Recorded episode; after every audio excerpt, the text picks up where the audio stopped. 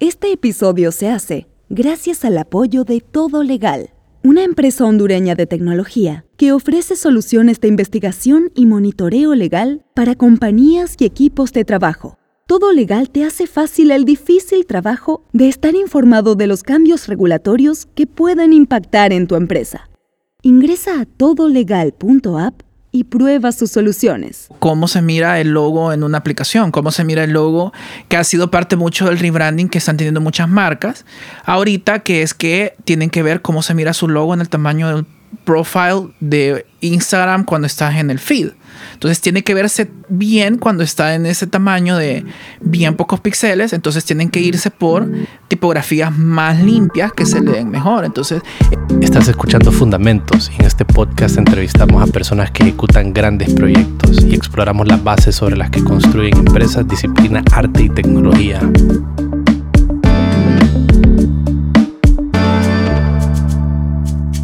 Hey, ¿sabías que en la red de medios modernos tenemos tres diferentes podcasts? Y si te gusta este, seguramente te gustarán Fundamentos, Ley Abierta y Status Quo. Busca los programas en Spotify o encuentra los enlaces en las notas de este episodio. Y no te olvides de seguirnos en todas las redes sociales. Y por cierto, Medios Modernos es la primera red de podcast de Honduras. Si quieres contactarnos, nos puedes escribir a info.mediosmodernos.io. Bueno, entonces, hey Rodi, ¿qué pijo está la, ese, ese, logo que tenés en la gorra? ¿Qué? De la tienda de, ¿cómo se llama? Jack White, el de The, White Stripes. Mira. Ahorita hablando, es que ahorita me fijé en, en, ese logo y bueno, va de acuerdo al tema que vamos a hablar hoy, con que tenemos eh, casa llena. cosa que no sucede frecuente en el, en el, en el estudio, pero sí, realmente es, eh, es, bueno pues tener este tipo de espacios para eh, conversar sobre la temática que vamos a desarrollar. Hoy, hoy nos encontramos con Adal y Ana de A2 Brand Studio. Y también me acompaña Rodil. Vaya, ya no, bueno, recientemente grabamos juntos, pero no, lo hemos publicado. No lo hemos publicado, pero sí llevamos un tiempo de no tener ese tipo de dinámica donde participamos. Me invitaste una vez y yo no pude venir y así. Pero fallaste. Sí, yo fallé. Esa vez yo fallé, lo voy a admitir. Pero sí, este, no, buenísimo que estén acá. Muchas gracias por el espacio y, por la oportunidad de, de, que, de, estar acá con ustedes y conversar y, y, al mismo tiempo, pues, este, emocionado de lo que vamos a hablar, ¿verdad? Así que un gustazo. No, gracias por el invite aquí conociendo todo los estudios, el estudio de... Hey, qué cool. qué bueno, pues, o sea, eh, la verdad que igual, eh, como nace pues la idea y todo lo que hemos ido tratando de, ir desarrollando con, en este espacio de los podcasts, eh, cuando tuve el acercamiento de Adal para, para, para que habláramos un poco sobre las posibilidades que podíamos hacer, conectar y todo eso, pues sí quedé bien, bien conectado con las ideas que, que podíamos tratar en este episodio y para no leer más larga el asunto, pues eh, vamos a estar hablando sobre las marcas, pues, ¿verdad? Cómo, cómo las marcas tienen un impacto. Ahorita cuando está viendo la gorra Rodil, es muy inmediato, o sea, uno ya empieza a asociar, ah, ok, de Jack White, de, de la banda White Stripes, ¿eh? Entonces uno ya empieza como a, a, detectar, ah, ok, entonces rock y no sé qué, entonces uno empieza como a, a sacar como varias deducciones sobre lo que viste de la marca o lo que interpretaste, ya sea visualmente o lo leíste en algún lado. Entonces ese impacto, eh, creo que muchos... Eh, muchos de nosotros en la sociedad pues lo, damos por sentado porque lo vemos, pero no es como que nos detenemos un momento como para entender qué es o cómo, cómo nació y todo ese tipo de cosas. Y ustedes que han desarrollado ya una, una, una, posición en esto, pues verdad que tiene mucha experiencia conociendo esto, eh, quisiera pues empezar entendiendo eso, pues digamos, eh, las marcas han existido siempre, pues verdad, pero cómo ha ido evolucionando ese tema y, cómo se ha vuelto como parte importante de nuestra comunicación, eh, tanto visual como textual, verbal, ¿verdad? ¿Cómo, cómo, cómo, cómo lo han visto ustedes desde, desde su experiencia? Bueno, pues creo que ahora todo es una marca. Eso es una de las cosas que em, estamos viendo ahora. Todo es una marca o todo se comunica como una marca. Entonces, em, es importante entender cuáles son los fundamentos de una marca, más o menos cómo se ve, porque por ejemplo, uno piensa una marca, piensa un logo. Y una marca va mucho más allá de eso. Una marca es desde cómo hablamos, desde cómo, em, cómo la marca se expresa, cómo la marca conecta, con quién conecta es mercadeo. Em, y también ahora las audiencias, los públicos pueden dar feedback, que pueden dar un feedback muy importante a la marca. Y ese feedback es parte de lo que ahora establece la marca, porque ahora una marca es más una relación entre la compañía y, em, y su audiencia. Entonces, em, esa es una de las cosas. Ahora todo es una marca. Quizás uno piensa en una marca personal. A veces las marcas personales tienen un logo, a veces no. No sé, em, cuando uno mira TikTok, uno empieza a reconocer a ciertos TikTokers que siempre usan un sombrero o siempre usan una bandana o siempre o tienen un cierto tipo de lentes. Entonces, eso es parte de su marca personal. Entonces, esas han sido como las evoluciones. Ahora todo se navega bajo los mismos principios de mercadeo porque nos comunicamos mayormente por herramientas de mercadeo que son las redes sociales. Exacto. Y y realmente uno puede ver cómo han ido evolucionando todo el tema de marcas. No solamente antes la gente pensaba de que para tener una marca tenías que tener un gran presupuesto y que una marca solamente era un tema comercial, mientras que ahora realmente pues podés ver que marca es todo, pues, o sea, cuando alguien se iba a imaginar que existía una marca país, cuando alguien se iba a imaginar de que eh, ibas a tener todo este resurgimiento de la marca personal, eh, que ha sido todo un movimiento que te ha estado, que lo vemos todos los días en redes sociales y que realmente es algo que también incluso nosotros vemos como, como impulsa y a veces incluso te, detiene una marca comercial, una marca personal, pues porque puedes ver de que, vaya, Twitter y Elon Musk, pues, o sea, cómo empezó Twitter y cuál es la marca que tiene y cómo se divorcia de un Elon Musk que viene con otras ideas y quieren chocar como cuáles son lo, que eso te representa, pues incluso en temas de bolsa. Entonces, todo es una marca. Y no solo para él, sino para las otras marcas que están para todas las marcas, pues ahí vemos a, a Illy con todo el tema de la insulina. Eh, que salió literalmente un tema de, de, de, crash de bolsa impresionante con un tweet. Eh, ¿No estás familiarizado con esa historia? No. Bueno, ok, eso es algo que podemos, que podemos hablar, que es súper interesante y, que, y que, que, te hace un nexo entre marca personal, entre marca, eh, una marca corporativa y marca de red social. Básicamente lo que, es, lo que pasó es que cuando Twitter eh, permite el blue checkmark que lo compren, toda la gente empieza a, comprar, a agarrar el checkmark y se cambia el nombre al nombre de marca. Entonces, eh, Ili fue entonces alguien agarró, se puso Ili, básicamente estaba haciendo pasar. Ili es una, una farmacéutica, by the way. Son de los principales productores de, insulina. Ajá, de los que, están. Entonces la persona eh, se estaba haciendo pasar por Ili, tenía el blue checkmark y tuiteó como ahora la insulina es gratis para todos, algo así. Entonces inmediatamente el stock de Ili se vino para abajo. Inmediatamente empiezan a quitar los checkmarks y irónicamente Después, cuando ya no están los checkmarks, solamente Nili había una advertencia que básicamente especificaba que esa era la, la, cuenta oficial de la marca.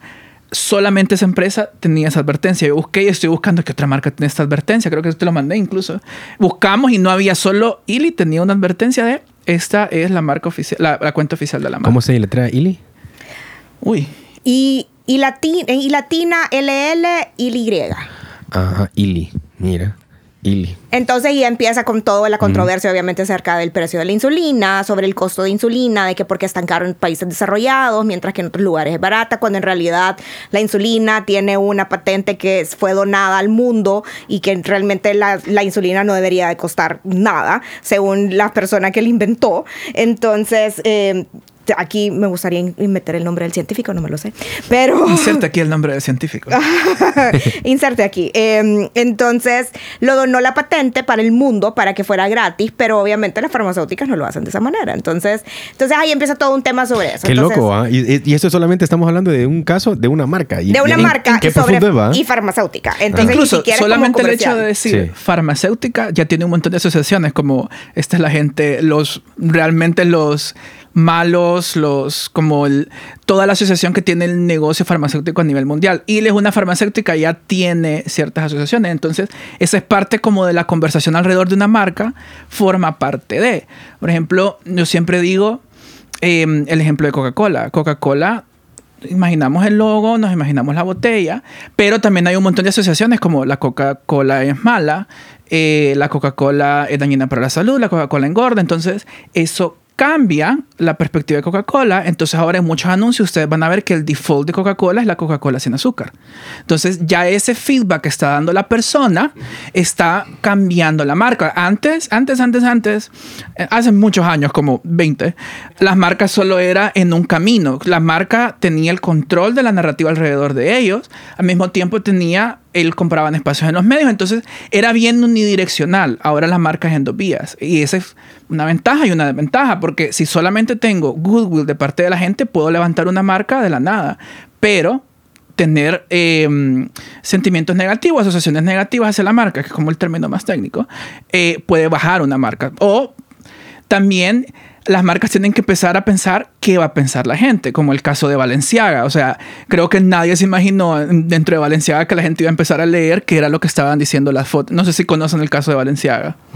Valenciaga, yo no tanto, no sé, borro, borro, borro. Sí, sí, sí, una, un- una colección de ropa, un Dale, bolsón con unos niños, read, una cosa extraña. Ok, Valencia, Valenciaga es una marca couture eh, francesa de mucho legado. Obviamente las marcas van evolucionando. Española, por favor. Española. Ok, Cristóbal perdón. Valenciaga. Cristóbal Valenciaga se acaba de resolver en su tumba. Eh, entonces es española y obviamente eh, tiene directores creativos. Obviamente ya no están los, los, los que las iniciaron y ahorita el director creativo se llama Denma y es todo, es todo un personaje.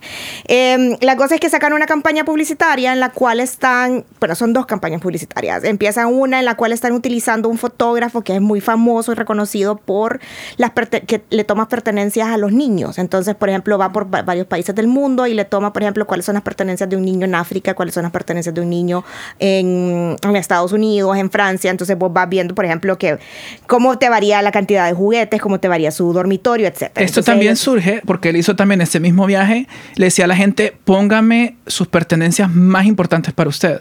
Entonces la gente ponía y vos mirabas desde un lugar que estaba en estado de guerra, cambia mucho a un lugar que está eh, en Estados Unidos y él empieza a eh, trabajar con niños. Entonces los niños son sus juguetes. Exactamente. La cosa es que este es un fotógrafo que, que desarrolla este- esta, esta serie de fotografías. Lo contrata Valenciaga para hacer una campaña publicitaria en la cual obviamente los objetos que va a tener el niño modelo van a ser objetos de Valenciaga. Entonces eh, estaban tratando de unir el arte de este fotógrafo famoso con la campaña publicitaria. Hasta ahí, todo bien. El problema es que al parecer utilizaron ciertos elementos como ciertos osos de peluche eh, en los cuales estaban con parafernalia de, de BDSM.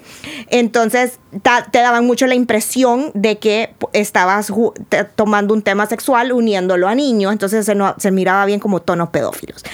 Eso fue una. Aparte hay otra campaña. Cuando, cuando empieza esa controversia, bajan esa campaña y suben la otra campaña. suben la otra campaña que era una asociación con Adidas, eh, en la cual estaban las carteras y entonces estaban presentando como que mm, eran como papeles en una oficina y había una cartera encima. La verdad era una dirección de arte sencilla, entre comillas, en la cual estaba dentro de una oficina y habían diferentes documentos. El problema es que la gente empezó a leer los documentos que estaban sobre, que me imagino que alguien los ha de haber leído. El problema es que los documentos eran sobre eh, apelaciones a la Corte Suprema sobre casos de pornografía infantil. Entonces, el, vos venís y decís como que una cosa más otra cosa, más los pedófilos, o sea, se armó la de Troya. Entonces aquí empezó, cancelemos a Valenciaga, cancelemos, o sea... La gente quemando sus cosas Valenciaga en TikTok. ajá, eh, votando las Wow. cosas, como bajó, bueno, no, no sé si está en bolsa, no sé si bajó, No, pero... no te sabría. Pero sí, digamos que su poder comercial de Valenciaga, que es una de las marcas más importantes, digamos, ahorita en el mundo, pasa a eh, ser literalmente cancelada la marca. Exacto, o sea, bajaron todas la- las campañas, el Instagram se fue a cero, eh, pusieron, ca- eh, ca- quitaron los comentarios, tenés a una de las Kim, spokesperson Kim que era Kim Kardashian se separó de ellos. se separó de ellos, bueno, se, se- medio separó de ellos. Se distanció. Se distanció. Entonces, eh, y ahí empiezan todas las teorías de conspiración. Entonces, eso es lo que te digo de que vos podés lanzar y podés decir una marca. Y muy probablemente muchas personas piensan que no hay que tener cuidado con esas cosas, pues, porque ¿qué es lo peor que puede pasar? Esto es lo peor que puede pasar. Eso, eso, eso, eso iba a preguntar. No sé, vos, Roel, tenías un comentario o algo que ibas a Sí, preguntar. y, pero entonces, ¿qué es una marca? Porque usualmente lo asociamos como con la imagen, ¿verdad? Con un logo. Creo que esa es la primera asociación que toda persona tiene.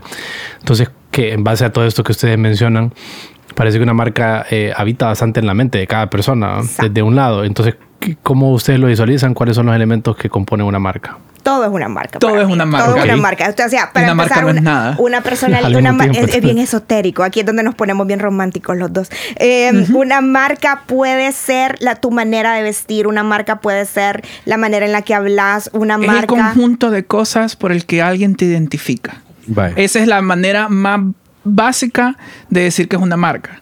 Y esto tiene cientos de tentáculos que van a todo lo que venimos hablando. Entonces, una marca puede ser desde la identidad gráfica, que es su logo, eh, cómo habla, con qué tipo de palabras habla, qué tipo de tono habla. Por ejemplo, en Honduras siempre hay un caso que me gusta poner. ¿Tu marca habla de tú o de vos? Son dos tipos de marcas completamente diferentes. Esa decisión es parte de una marca. La arquitectura es parte, es parte de una marca. Entonces, todo lo que la gente asocia con la marca es la marca. Esa creo que es la manera Sí, más... la redundancia, sí, es cierto, ok. Pero hablando, o sea, imagínate que en, en- el fragmento que venimos conversando, hemos hablado de, de cómo marcas entre, entre- se interconectan entre, entre sí para poder eh, colaborar, todo lo demás. Existe este espacio digital donde eh, eh, pues el espacio digital influye mucho en, en- cómo, en cómo una persona puede asociar la marca o puede percibir la marca y, y- puede determinar si le gusta o no le gusta. Esto viene siendo que no tiene ni tal vez ni 25 años de existir, pero hoy en día las marcas interactúan de esa forma, pero si nos vamos un poquito más atrás de, de, digamos, de, de todo esto que existe en lo digital eh, y nos vamos más como al tema como de, de como en los tiempos como, como salía la serie de Mad Men, Ajá. que para crear marcas y campañas publicitarias, todo ese tipo de cosas, eh, ¿cómo evolucionan desde el proceso creativo? Porque me imagino que, vaya, eh, hay un, hay un antes y un después con las redes y eso también marca un antes y un después en los procesos y en la, en la creatividad de cómo, digamos, cómo, cómo apoyarse de todos estos recursos que hoy en día existen. Eh, En ese caso, ¿ustedes cómo lo, lo han analizado, cómo lo han visto y cómo lo hacen ustedes también? Creo que ha evolucionado mucho la intensidad y el ritmo de, lo, de cómo se va mostrando una marca, porque Que viva el capitalismo. Exacto. El capitalismo siempre va a encontrar una manera. Eh, porque sí, ahorita todo es una marca y todo es mercadeo. Y te voy a dar una idea. Imagínate que tenés un chocolate. La forma del chocolate, el sabor del chocolate, el tamaño del chocolate es porque se ha analizado a la gente que se va a comer el chocolate. La caja en la que vas a empaquetar el chocolate también es mercadeo, porque esto tiene que ser su propio display para ponerlo en tienda o tiene que ser, eh, o si es una caja utilitaria. Eh, luego, ¿cuándo lo compra la gente? ¿En qué momento lo compra la gente? ¿La gente va al súper a comprar este producto o es algo que tenemos que enamorar a la persona en la pasada? Y no solamente O es algo boutique que lo voy a O es algo boutique, que lo va- es un destino. O es algo que tenemos que enamorarlo en el pasillo del supermercado. Y ahora no solamente eso.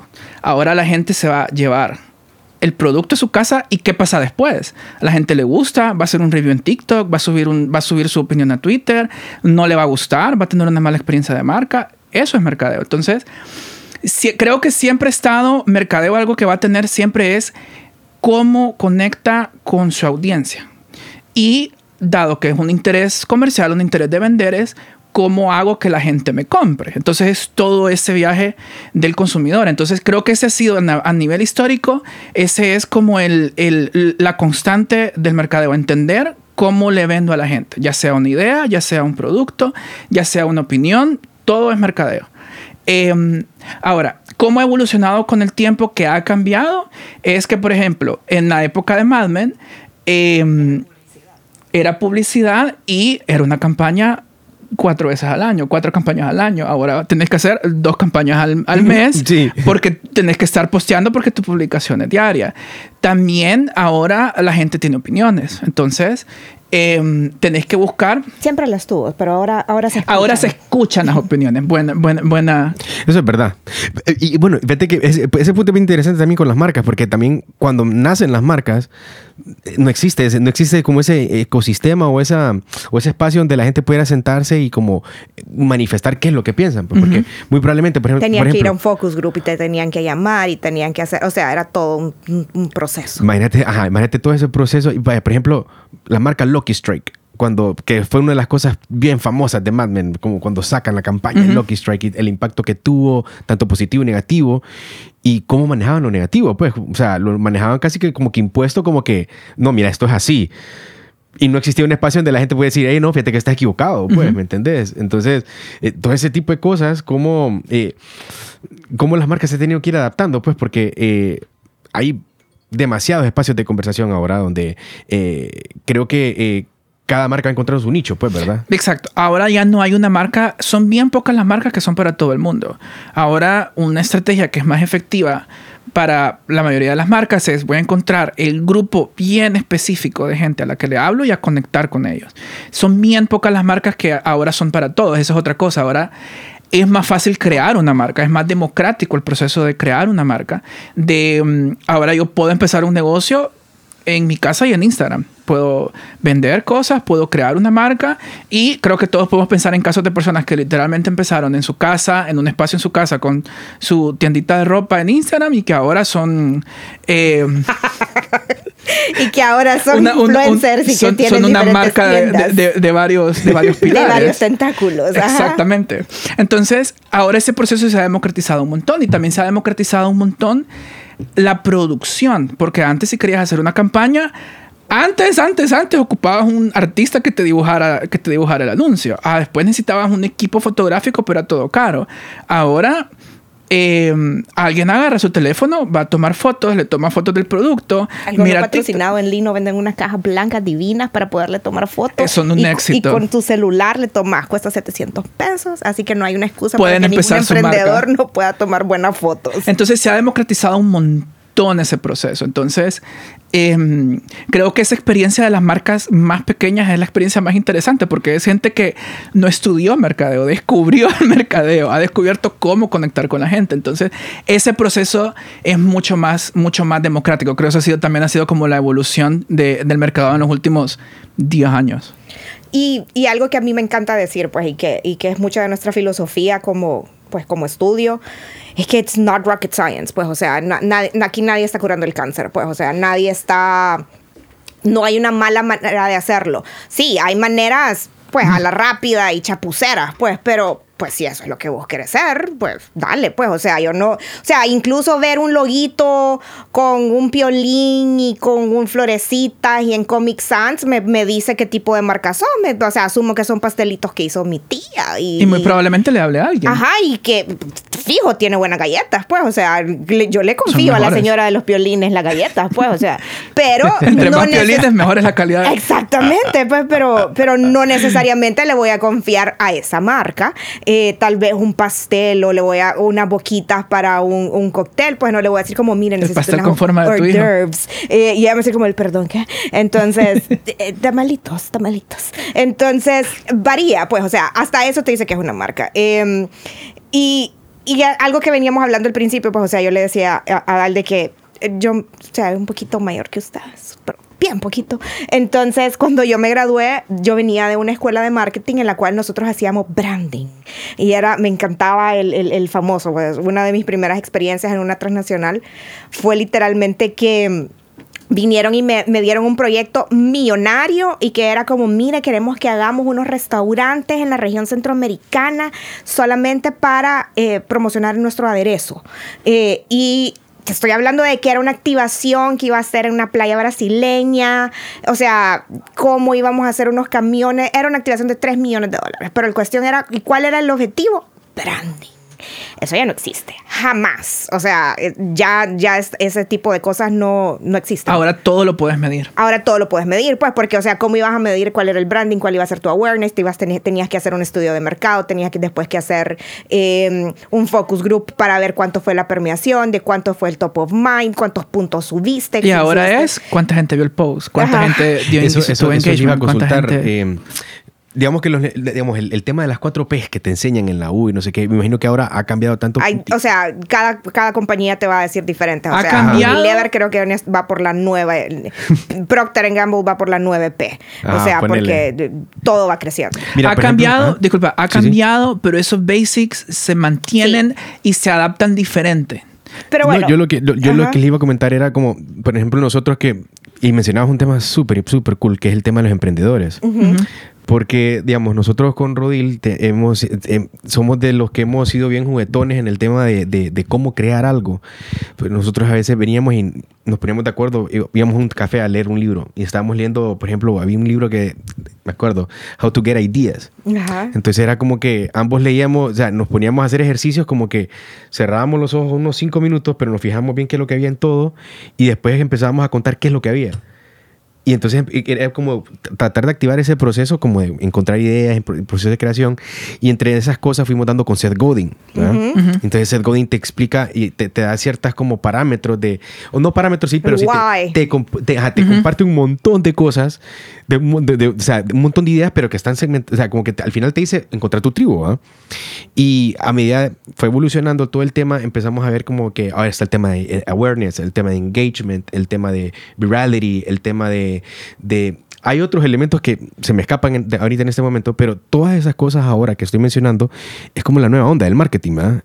Mezclado a lo que ya existe, que es precio, promoción, plaza, todas Y esas siguen cosas. siendo las mismas. O sea, Es que es algo, es algo que siempre dicen a Lucía, el Facebook es otra tienda. Eh, Sí, o sea, porque hay mucha gente que empieza como, las redes sociales han venido a cambiar el marketing, han venido a cambiar las marcas. O sea, es un canal más. O sea, vos siempre tenés que tener, o sea, es un canal que está abierto y que sí ha democratizado y que sí ha venido a darle una gran voz al consumidor. O sea, porque es la única manera realmente de que tenían las, la- tienen las marcas ahora de escuchar qué es lo que está sucediendo. O sea, ahora la marca que no está monitoreando qué es lo que está sucediendo en Twitter, qué es lo que están hablando de ellos en Facebook, cuáles son sus comentarios, cuáles son los positivos, los negativos, pues, o sea, no está en nada. Si sos grande, pues. No, incluso los chiquitos, pues, se pueden decir el servicio al cliente qué es lo que está sucediendo. Pero es un canal. A la hora de la hora, tu estrategia tiene que ser la misma. O sea, tu precio va a estar va- se va a determinar de la misma manera. Tú, porque son costos o, o lo, o lo- o lo haces para costo o lo haces para ganancia. O sea, son dos maneras de, hacer, de ver precios.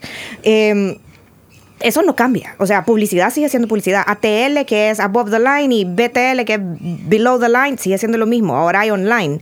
Eh, pero es un canal. O sea, un- alguien que te diga, soy experto en digital. Y tengo 15 años de ser experto en digital. Hace 15 años estábamos en MySpace. O sea, n- n- no hay. High five. O sea, en high five, eh, más latino. Pero sí, pues, pero qué bueno que sos experto en digital, pues, pero a la hora de la hora es un canal. ¿Y qué pasa con todo lo demás? O sea, ¿y cómo, cómo lo unificas? Porque todo lo digital es nada más una manera de decir las cosas, es un, es un canal. Eh, que tus esfuerzos económicos y monetarios pueden estar dirigidos exclusivamente hacia ese canal, perfecto. Pero siempre vas a tener que hacer, para crear una marca de verdad, vas a tener que tener todo el background de eh, cuál es tu estrategia, quién es tu mercado, cuál es tu precio, con quiénes te identificas, quién es tu competencia, que sigue siendo lo mismo en los mismos libros que yo leía hace 25 años. Solo que se adapta diferente y, que se a- adapta y ahora diferente. tenés, lo puedes hacer mucho más rápido, lo puedes hacer eh, con números, ver las, ver, la- ver las referencias de tu competencia que está haciendo en Facebook, lo puedes ver inmediatamente. Entonces, si no tenés que hacer algo, pues, o sea, y eh, muchas veces hay gente que te dice como, no, mira, es que yo no quiero una marca, yo lo único que quiero es un logo. Y vos decís como, o sea, incluso cuando usted está diciendo que no quiere una marca, eso es parte de su marca, pues. porque parte dice- de la marca. es- o sea, te está diciendo de cuál es su manera de hablar, que no quiere involucrarse en esas cosas, pues, o sea. no quiere sonar muy, muy, muy complicado, muy high-end, quiere sonar más al, al- al nivel de, la- de las personas. Entonces, hasta incluso no querer una marca es una marca. Incluso también, hablando de que digital es un canal, alguien puede venir y decir, no, mi tienda está en Instagram, pero si es un emprendedor que está en Instagram, por decir una emprendedora que vende velas, por decir algo. Entonces, eventualmente va a tener que ir a alguna feriecita de emprendedor y ahí ya BTL, ya va a ocupar su parte gráfica, ya va a ocupar tener algún banner, va a tener cosas que le identifiquen. Entonces, eh, ¿Qué si- tipo de velas son? ¿Son ¿Qué velas ti- aromáticas? ¿Son velas para relajarse? ¿Son ¿Qué velas nada más para espantar los zancudos? O Mijo, sea, lo- mi- mi- y los aromas que yo tengo son aromas modernos o son los aromas más tradicionales. ¿Es lavanda o ya es toronja con mangostín? y tabaco, o sea... eh, Tabaco y cuero. Exactamente, son para tu domingo de self-care o son para cuando llegan las visitas, o sea, son, son para ponerle la veladora a, a, a Santadeo, pues, o sea, ¿cuál es? O sea, inclu o sea, y eso es la- las cosas que te digo, pues, o sea, eso es lo más mínimo vos podés ver hacia dónde quieres ir, pues.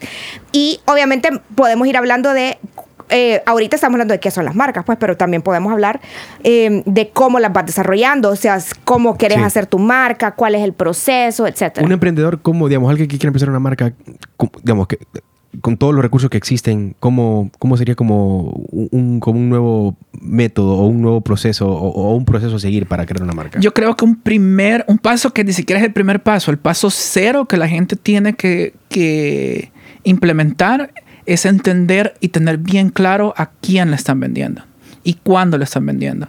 Eh, y hacer lo que nosotros llamamos un buyer persona, pero que es imaginarse, ok, esto es, mi producto es para María. Entonces María es una joven de tales edades que literalmente eh, trabaja en- tiene este tipo de trabajos. Eh, y también Ahora, ella no compra, el es- sigamos con las no velas, las un logo, velas, sino, eh, eh, porque le gusta encenderla los el domingos cuando se dedica visual, tiempo cómo- para ella misma. incluso Entonces, dentro del logo, todo esto el ya permite y da más claridad y da el un norte al momento de desarrollar cualquier eh, otro de los pasos en el desarrollo de la Ahorita marca. que es que tienen Yo que ver cómo se mira su logo en o el sea, tamaño del creo que incluso antes que de porque vaya, a veces encuentro yo, en mir- el yo feed. diría incluso todavía un tiene que paso verse antes bien cuando está en el ese tamaño que sería que es bien pocos ¿por qué quieres hacer esto y qué es lo que te lleva pues por porque algo que sí los dos concordamos es que, se las marcas mejor. más Entonces, esa parte de la usabilidad o las que más resuenan con cualquier audiencia son las marcas auténticas.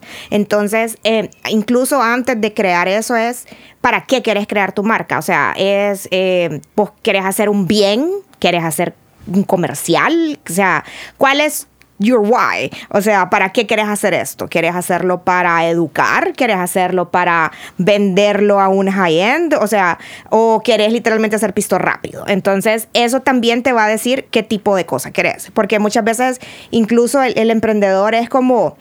Y ahora, ¿en qué emprendo? Justo hace poco estaba hablando con alguien que, que había perdido su trabajo hace poco y que me decía como, bueno, obviamente estoy buscando trabajo y estoy en el mercado laboral y, y está difícil y todo, y todo el mundo me dice que emprenda. Y yo, ajá, pues, pero ¿y en qué vas a emprender? No, es que no sé, estaba pensando si un salón, si un restaurante. Y yo como, darling, primero, ¿qué te gusta hacer? Pues porque si no te gusta cocinar, te- o sea, yo jamás pondré un restaurante. Si no te gusta ni siquiera pintarte las uñas, ¿para qué vas a poner un salón? Y peor lidiar con personal. Entonces, empezás ahí con el qué quiero hacer, qué es lo que me gusta, qué es lo que me apasiona. Entonces ahí vos em- em- desarrollas tú el que sea, tu emprendimiento X, y ahí es donde vos empezás, pero ok, ¿y a quién le quiero vender? Le quiero vender a personas como yo, le quiero vender a personas que tienen más dinero, que- le quiero vender a personas que tienen menos dinero. O sea, entonces ahí va desarrollando todas estas cosas. O sea, entonces son preguntas bien existenciales que a veces las personas nos quedan viendo y es como, porque, o sea, esto no, eso es un branding, no es una terapia, pues, pero es, pero es verdad, pero eso. sí, así lo ve la gente, así lo ve. Eh, es- pero es una terapia, o Y sea, que es ¿para una lo identidad, hacer? ¿no? Lo que estás desarrollando es una identidad. Exactamente. Entonces y tienes que darle todo ese tipo de, de forma. Exactamente. Y la Ajá. identidad que resuena es la auténtica. O sea, si vos querés decir y decirle como, no, mira, honestamente me da pena decirlo, pero mi producto es para niñas fresas. Darling, hay miles de niñas fresas. o no, mi producto es para eh, señoras que quieren solucionar ese problema. Hay miles de esas. O sea, por muy chiquito que vos pensés que sea tu nicho, hay un montón de esos. O sea, y no solo en Honduras, en el mundo, en lo que- donde sea. el 1% de Honduras es un montón igual. Claro, Eso verdad. solo en descaro, ¿verdad? Entonces debería ser la estrategia. Ajá, y posteriormente, ¿qué hacen este proceso como de, de indagar en, en el porqué de la marca y las cosas más elementales que hacen después? ¿O qué ustedes recomiendan que debería ser un emprendedor? El siguiente paso es identificar y ya comenzar a explicar la marca en sí. Eh, es una marca que hace qué, es una marca que hace el ese qué a través de qué tipo de productos. Eh, siempre sigue siendo bien esotérico, lo que decía Ana, por ejemplo. Eh, es una marca que vende wellness y lo hace a través de eh, servicios de masaje, servicios de velas. O sea, siempre tener ese como macro de qué es la marca. Em, Por ejemplo, nosotros tenemos un cliente eh, que está en el espacio de wellness eh, y vende X servicios, vende masajes, vende lo que sea. Pero como su core es wellness, ella nunca va a hacer algo como un Botox, porque vos dirías como si es una spa y que no sé qué, lo, más lógico es irte a todos estos anti-aging y la persona dice, no, eso no soy yo, pues, porque siento que te estás literalmente inyectando botulina, eh, un- algo tóxico solamente para vanidad que no te va a hacer sentir bien. Entonces, para ella haría muchísimo, incluso ahí vos podés ir destapando toda la cantidad de servicios que podés hacer dentro de tu core. Entonces, ¿cuál es ese? Porque a veces también, cuando, especialmente cuando estás desarrollando una marca, vos tenés que pensar dónde quiero llevar esta marca dentro de 20 años. O sea, dónde me... O sea, no no mañana ni pasado cuando abrí mi Instagram.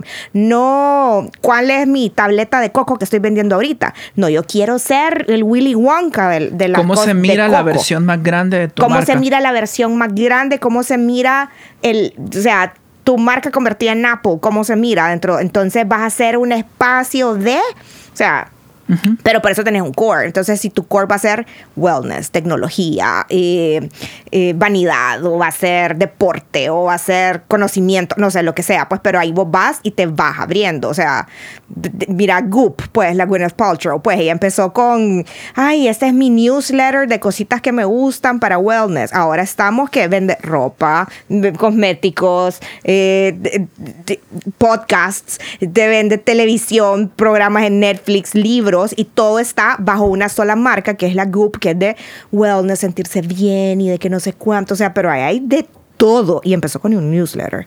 Eh, pero, loco, ¿eh? pero dentro de todo sigue siendo el core, vos sabes qué Goop y qué no es Goop, pues, o sea, porque tenés como ese aire. Ah, y además el wellness ah, súper afluente, pues, o sea, sí. Aunque la sí, historia del nombre de Goop siempre es bien divertida. Pues sí, pero, pero ahí es donde vos vas con, con todo eso, pues, o sea, ¿de dónde quiero estar dentro de 20 años? O sea, ¿cuál es mi core? Entonces, porque ahorita estoy vendiendo la velita o ahorita estoy vendiendo la tableta de coco, pues, pero ¿dónde quieres estar dentro de 20 años? Porque te ves con una tienda, sí, te ves con una... Entonces, tenemos que ir desarrollando imágenes o que vamos desarrollando eh, una marca que vaya y haga, haga sentido dentro de 20 años. Es básicamente encontrar quién es la marca. Ya sabemos más o menos de dónde viene a, a nivel de, del emprendedor o de la persona que está iniciando la marca, ya sabemos a quién le vendemos. Después de identificar bien quién en sí es la marca, como un ente, por decirlo así. Ya eso va a ser más fácil el siguiente paso, que sería buscar un nombre que siempre es un proceso creativo, siempre es un proceso bien difícil, pero ya entender hacia quién vamos, ya entender cuál es el core de nosotros, ya sabemos en qué espacio estamos y específicamente a través de qué producto vamos a llegar, ya se hace un poco más fácil encontrar el nombre. Encontrar el nombre siempre es un proceso difícil, hay miles de métodos, ninguno es fácil, eh, especialmente porque ahora uno busca el nombre y hay cinco lugares que tienen el mismo nombre, el mismo nombre genial que a uno se le ocurrió. Pero por eso también digo, pues, o sea, siempre ser auténtico sirve, pues, uh -huh. porque también están como quiero que se llamen mis dulces como Jacinta, como se llamaba mi abuela, pues, o sea, pero pues, está bien, pues se pueden llamar Jacinta, no hay ningún problema, o sea, no es que sea mal nombre, uh -huh. solo que hay crear una historia alrededor de Jacinta. Entonces, si era tu abuela la que hacía las velitas, o era tu abuela la que hacía la tableta de coco, entonces contás la historia y desarrollás, pues, porque estás honrando a tus raíces y ahí desarrollas toda una personalidad. Entonces, podés ir creando todo eso, o sea, incluso si vos ya venís con un nombre que creas que no funciona, se puede funcionar, pues, porque la hora y la hora por algo se los pusieron, pues, o sea. Sí. Por eso todos nos, nos gustan los apodos que nos pusieron en nuestras casas, pues, o sea. siguen siendo tuyos y siguen siendo honestos. ¿A todos nos gustan los nombres que nos pusieron en nuestras casas? A veces. pero bueno, pero incluso te puedes hacer un rebranding. Yo tengo un muy buen amigo, otra historia. No, esta es una gran historia. Este es un amigo mío salvadoreño que eh, se llamaba, se llamaba, no se llamaba, se llama, se llama Oscar. La cosa es que eh, su papá, él, se llama Oscar Armando. La cosa es que él era Armando y entonces su casa era Armandito, Armandito, Armandito. La cosa es que una vez él llegó al colegio y dijo, no, me llamo Oscar. Entonces hizo, empezó un rebranding en el cual ahora toda la, toda la gente afuera lo conoce como Oscar. Pero ya el Armandito solo es para su casa. Entonces vos podés hacer un rebranding en algún momento. O sea, Adal es Adal, no es Adalberto. Adalberto es en ciertos momentos y cuando escucho el Adalberto es como, tengo, si que, tengo dice, que, pelear o correr. Ajá, y si alguien te dice Beto, es que vos sabes de que te conoce de tu casa. Si alguien me dice Beto, es que me conoce de mi casa. Entonces, hasta eso son tu branding, pues, o sea, es, es bien verdad. diferente cómo te conocen que en tu nombre personal. Y, y una, una, consulta, esta parte como tan esotérica, como ustedes esotérica. estuvieron diciendo, siempre ha sido, se ha hecho de esta manera en el marketing o algo un poco más reciente. Siempre se ha hecho, siempre se ha aunque, hecho lo que... Aunque se embotella diferente, aunque el sistema sea diferente, aunque los pasos lo, lo, se, se establezcan diferentes, es básicamente el mismo proceso. Exacto. Vaya, por ejemplo, eh, ahorita que hiciste los ejemplos de, de, de Mad Men, ¿cómo se llamaba esta aerolínea? Eh, Panam. Panam. Panam, es una Pan American, o sea, ellos desarrollaron, o sea, y Panam te dijo que cómo se volaba, o sea, cómo volaban antes, volabas de saco, volabas vestido, volabas y las ajá, y cierto. eran Ah, divinas, o sea, entonces era un lujo volar en Panam, Ah. o sea, vos te tenías que vestir para ir al aeropuerto, entonces Era una ocasión. esa era toda una personalidad dentro de eso, pues, o sea, entonces vos sabías que si ibas en un vuelo de Panam, te tenías que vestir, o sea, y ahora, y todavía ha permeado en cultura que mi abuela se muere si, alguien la lleva a un aeropuerto en pijama, pues, o sea, que, o sea, y nos ve a nosotros en calcetines, y es como, ¿y a dónde va? O sea, pues sí, pues, pero porque yo sé de que tengo que quitarme todo y no voy a llevar faja, no puedo, o sea, ya casi que me voy con los Seguridad, calcetines que seguridad no ya quiero no es como los tiempos de pandemia. Ajá, exactamente, me, quiero, me tengo que quitar todo. eh, uno casi que va con su colchita, pues, porque sabes que, ah, y vas con gasto de snacks porque adentro no va a haber nada. Mientras que Panam te servía, pero era parte de los El precios. cigarro. El cigarro, quiere que le encienda el cigarro, era de fumadores. Entonces, siempre hubo esto, o sea, em, vos, o sea, por ejemplo, yo sé que estas son cosas que la gente no ve, pues, pero cuando vos trabajas en una, en una transnacional, te entregan unos manuales gruesísimos acerca de lo que es y lo que no es esa marca, cuál es la tipografía, cuál es el, el chuchito que puede salir, es el cuál siguiente es paso de la identidad la visual. fotografía, o sea, que puedes hacer, o sea, son manuales. Son manuales. Manuales del tamaño como que vos decís voy a volar un avión y no, o sea, De hecho, había una empresa con la que, una marca con la que yo estuve relacionado hace muchos años cuando hicieron un rebranding, ni siquiera le llamaban brand book, le llamaban brand bible, porque eran como 200 páginas de información para empezar a trabajar la marca. y Sí, cómo ¿no? y cómo la puedes adaptar. Por eso es que también, por ejemplo, ahora también es donde vos puedes empezar a ver y eso es algo un tema, o sea, solo de ese tema podemos hablar horas, pues o sea, que son las joyas locales y cuáles son las marcas internacionales. Ahora, por ejemplo, Vaya, no nos vayamos tan lejos. ¿Qué pasa con la Port Royal? Pues, o sea, Port Royal es una marca hondureña, una marca desarrollada aquí. Pero a medida que, que es- vos ves eh, el, desarrollo comercial que va teniendo la cervecería, de- encuentran marcas internacionales que son las que te venden ahora. Entonces, y que ahora llenan está- el nicho que tenía por Royal. ¿Y Exactamente. ¿Por qué será? Porque tienen un reconocimiento internacional, o sea, porque están trabajando en, en otra capa de... Porque es más barato. Porque es más barato Porque es más barato, porque o sea, Ya ya, tenés, ya tenés los assets internacionales. Desarrollas una marca. desarrollas una No sola desarrollas marca y una después marca le por decís país. a todos los mercados, miren, aquí está el Un solo comercial. mensaje, ¿no? Sí, aquí está un solo mensaje, aquí está el comercial, nada más cámbianle eh, la audición. Ojo, El que precio. eso, eso no funciona siempre. Por ejemplo, una salvavidas. Exacto. O sea, y, y, Sí. y también encontrás casos divinos como Naturas. O sea, venían, vaya, ya, ya no son secretos de Estado. o sea, Ya pasaron ya, pasa- varios ya, años. ya- ya terminó mi NDA. Eh, entonces, vos, por ejemplo, mirabas eh, Hellmans combatiendo contra Naturas. O sea, quien en su sano juicio, aquí en una, vos mandás a una, a una pulpería, va a comprar un- una, una, una ketchup. Hellmans versus una Naturas. O sea, y entonces ellos vinieron y dijeron como, ¿sabes qué? Debemos de competir, pues, o sea, hagámoslos todo Naturas, pues. Entonces, eh, y eso te va cambiando hasta el sabor. O sea, son esas cosas que uno piensa, hasta en la, o sea, el una marca basta en el sabor. Por ejemplo, la ketchup norteamericana es más ácida, entonces por eso sabe mejor con papas. Mientras que la ketchup centroamericana o latina es más dulce. Incluso en El Salvador le dicen salsa dulce y en Nicaragua cocinan con ella. ¿Por, ¿Por qué? Porque la estás utilizando con frijoles, con arroz, con un montón de cosas que no lo utilizan los gringos. Entonces, el paladar te va cambiando. Entonces, Sí. la marca te cambia. Entonces, por ejemplo, Hellmans es una sal, es una marca que está diseñada para aderezos y que está para acompañar cosas, mientras que Naturas es una marca que está diseñada para cocinar con ella y que está diseñada para ser parte de una comida. Entonces, hasta ahí vos puedes ver ese, ese tipo de distinción. Que todo ese tipo de cosas serían como el porqué y va siempre de la mano, ¿verdad? ¿Hacia dónde? Y continuando con los pasos, ¿cuál sería el siguiente paso? Yo creo que eh, ya- Como moviéndose más a cosas concretas. Ya después de eso podemos empezar a hablar de un... De un Del logo, Del de logo, de colores. toda Como la las parte... aplicaciones de la... Correcto, porque ahora no solamente el logo es, no solamente es un logo, sino eh, es también cómo funciona el lenguaje visual, cómo, incluso dentro del logo, cómo se mira el logo en una aplicación, cómo se mira el logo, que ha sido parte mucho del rebranding que están teniendo muchas marcas ahorita, que es que tienen que ver cómo se mira su logo en el tamaño del profile de Instagram cuando estás en el feed. Entonces tiene que verse bien cuando está en ese tamaño de bien pocos píxeles. Entonces tienen que irse por tipografías más limpias que se leen mejor. Entonces esa parte de la usabilidad, de cuál va a ser el destino, es súper importante. Y también tiene que ser todo un sistema porque te incluye tipografías, te incluye... Eh, colores. Eh, incluso nosotros siempre decimos incluye música, incluye qué tipo de música, si es una tienda, qué tipo de música va a ir en la tienda. Eh, qué tipo de música vas a elegir para los reels que vas a hacer. Tiene si sentido. Vas a querer, Si vas a querer un. Yo desde hace días estoy loca por desarrollar un, un, logo que tenga sonido. El ruido. El ruido, pues, o sea, así como el dun dun de Netflix. O sea, o el cuando vos vas iniciando tu, tu, tu, tu Mac que suena. Entonces, todo eso es parte de un logo y es parte de una identidad visual. O sea. Eh, todo es ¿qué asocia a la gente con la marca? Siempre todo regresa a ese mismo core. Exactamente. Entonces ahí es donde empezás. Pues, o sea, y obviamente ahí también podemos hablar ahora, pues que es como, ¿qué tipo de colores le van a esa gente? ¿Son fríos? ¿Son cálidos?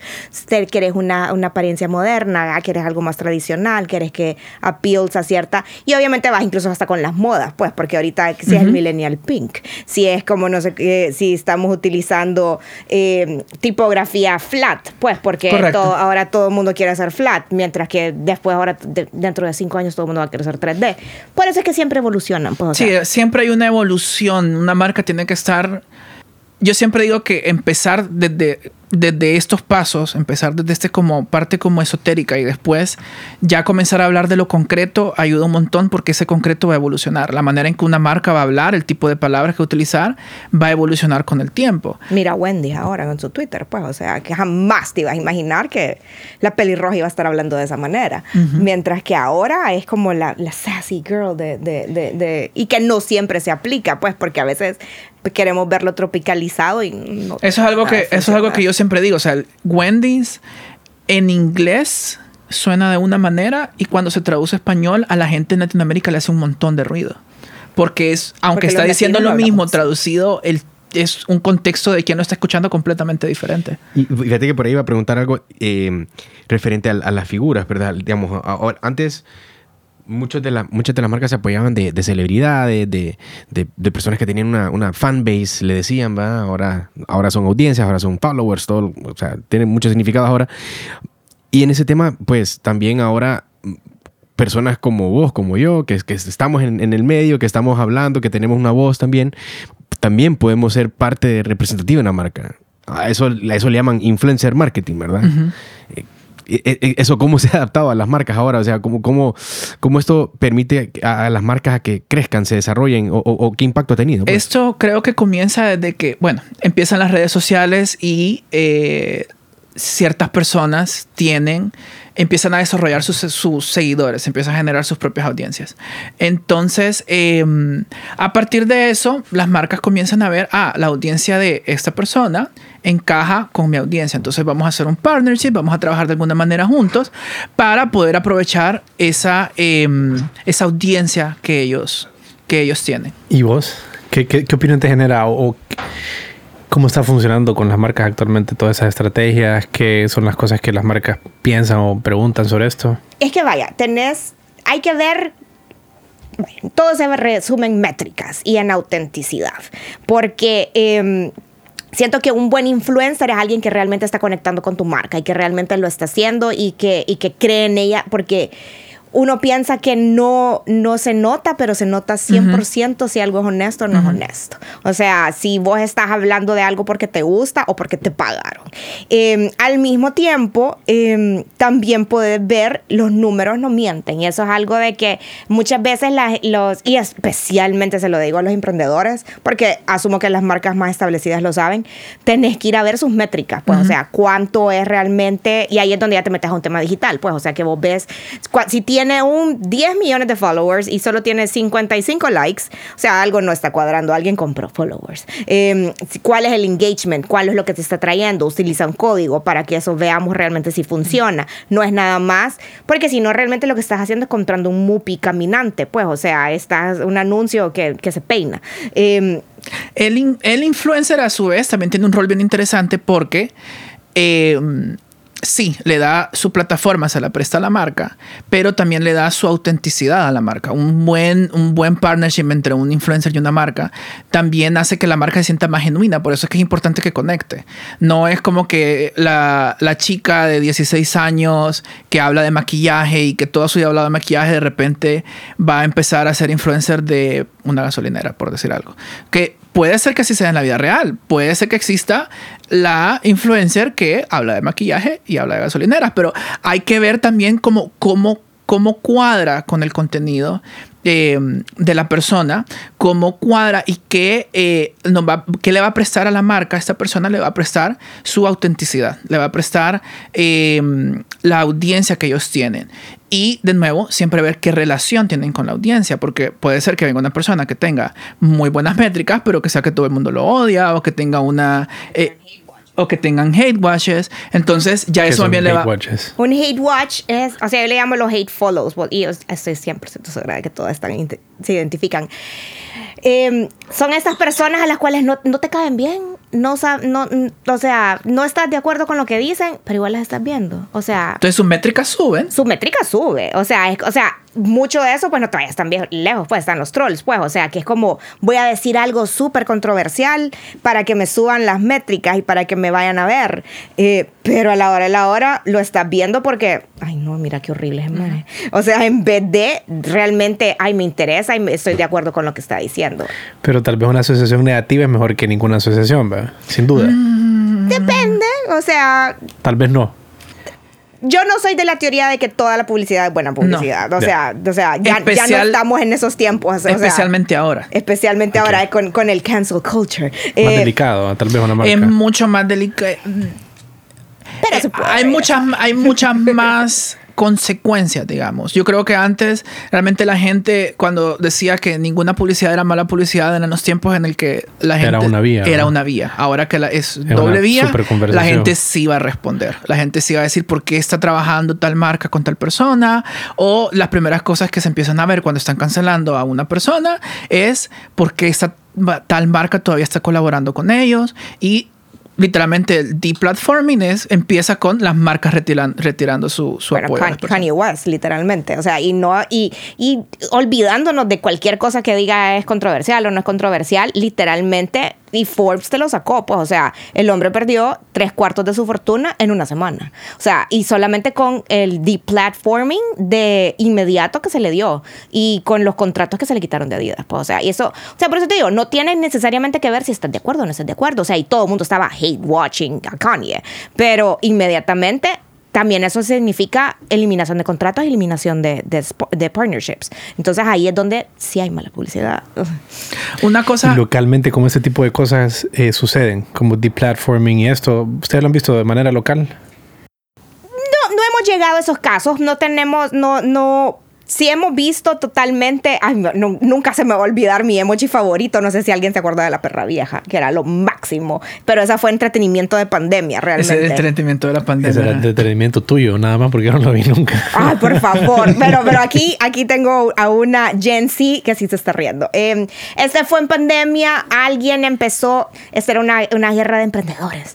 Eh, había una guerra de emprendedores y se desarrolló en Twitter como esas, esos días de pandemia que estaba solo en Twitter a las 11 de la noche. Sí, fue como un jueves a las 11 de la noche todo eso. Entonces, eh, alguien dijo, alguien, es más, eran dulces, eran cosas de Chile, no me acuerdo. No vamos a especificar no especifiquemos. Pero eh, alguien tenía producto A, alguien sacó, de otra persona sacó producto B y dijo, no, se parece demasiado a mi producto A y empezaron a pelearse en línea, o sea, a declararse la guerra, hubo bandos, habían emojis, habían memes y todo eso. Pues a la hora y la hora, no sé quién terminó victoriosa, pero, todas quedaron con el, el momento máximo de lo divertido de esta situación es cuando la chica, que era una joven, una chava bien joven, como de unos 18, 19 Ajá, exactamente. le mandó el emoji a la chava como para despedirse como de un perrito y de una señora mayor. Perra vieja. Era una perra vieja. Entonces, nos Entonces eso se volvió súper viral. siempre nos quedará. Se terminó viralizando el emoji. Siempre nos quedará el perra vieja. Exactamente. Entonces nos quedará ese por lo menos para, para nos quedan las memorias. También em, creo que Bueno, está el, el otro influencer cristiano Que no mencionaremos. que no mencionaremos. Pero, pero, por ejemplo, está este- el, el- el caso del Alemania, del, del italiano, del el ingeniero italiano, que, que solo con el gesto que hacía, con que le hacía así, ese tipo, por ejemplo, sí. ¿Cuál es el señor que es como no, todo? es, es apellido alemán y creo que era el, el, el moreno este. eh, ¿Aquí en Honduras o qué? No, eh, eh, bueno, no, es, es un caso internacional que también fue de pandemia, que era como que eh, querías, eh, habían como máquinas para sacar una Ay, que era la- como en This is how you do it. Ajá, sí, Ajá. no, lo- lo- Qué Exacto. eso. ¿Y ustedes en A2 han hecho campañas con influencers? ¿O es algo que lo están considerando? ¿Las marcas les No, piden? sí, Ah, sí. Sí, no, de hecho, Si eh, nos un ha ido bien. Vaya. trabajamos eh, uno de nuestros clientes, Carrión, eh, recientemente comenzó, bueno, no recientemente, realmente llevamos varios, varios meses, estamos trabajando con microinfluencers, ni siquiera son influencers. Eh, esta es otra categoría de influencers que son personas que tienen comunidades más pequeñas. Solo pero, para una, una definición, un influencer se determina como que, y de nuevo, esta es una métrica bien internacional, que no sé cómo se le inventó Instagram, pero arriba de 10.000 followers, sos un influencer. Eh, eh, sí, en Latinoamérica, si sos Estados Unidos, son arriba de 100.000, mientras que aquí nosotros le llamamos un microinfluencer a alguien que está entre 1 a 9. 9 mil followers. O sea, si vos todavía estás un poquito menos de los 10, sos un microinfluencer. Sigue intentando. No, pero, pero, o sea, de nuevo, eso es a nivel latinoamericano, pues, o sea, incluso, vaya, por ejemplo, eso es lo que te decía, pues, o sea, incluso el 1% de Honduras es un- un- una buena cantidad de personas, pues, Claro, o sea, porque si sos un microinfluencer de running, digamos, o sea, de los que corre, pues, y tenés una audiencia de, bien claro de con el tipo 8 de mil, estar. 9 mil personas, es bien interesante. O si sos un influencer de... Pero también, si sos alguien de moda que tiene como 150, también yo diría como, ¿en cuánto tiempo lo hiciste? También Pues, que en, en función de la cantidad de followers el rol del influencer cambia, porque una persona que tiene millones y millones de followers ya se convierte más en una valla que en sí un influencer, es un canal más de comunicación. Eh, entonces, esta marca Carrión ha estado trabajando con microinfluencers y básicamente lo que se hace es una colaboración para eh, crear contenido con la marca y el influencer recibe un pago y recibe eh, el pago en especie, que en este caso es ropa. Pero creamos contenido con la visión del influencer, con la personalidad del influencer. Eh, entonces eso en sí eh, quizás la marca tiene muchos y muchos y muchos y muchos más followers que el influencer, pero la autenticidad del influencer es algo que nunca se va a poder replicar en un estudio. Eh, lo sabemos porque lo intentamos. Entonces, eh, nunca se va a poder replicar.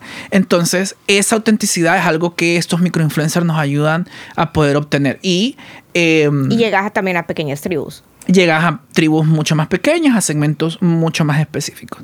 Entonces, eh, ya no solamente es sobre el tamaño del following de la persona, sino que también hay que ver mucho cómo esa persona interactúa, qué tanto los influencia y hacia qué los influencia. Porque yo en TikTok he encontrado una chava que es influencer de, de tecnología nuclear, de energía nuclear.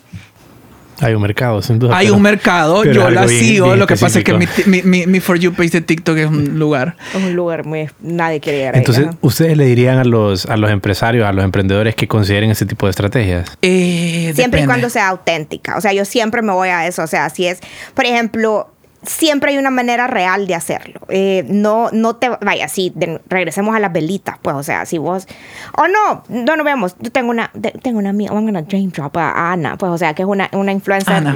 regional, la, la Gutita. La Gutita es una influencer de. Llamámosle lifestyle mommy influencers, que no sé cuánto, ella es gluten free. Entonces, me acuerdo de que hubo una marca de cereales que le envió para que probara, pues, pero ella lo primero que dijo fue como, eh, yo no consumo gluten, entonces no puedo probar estas cosas.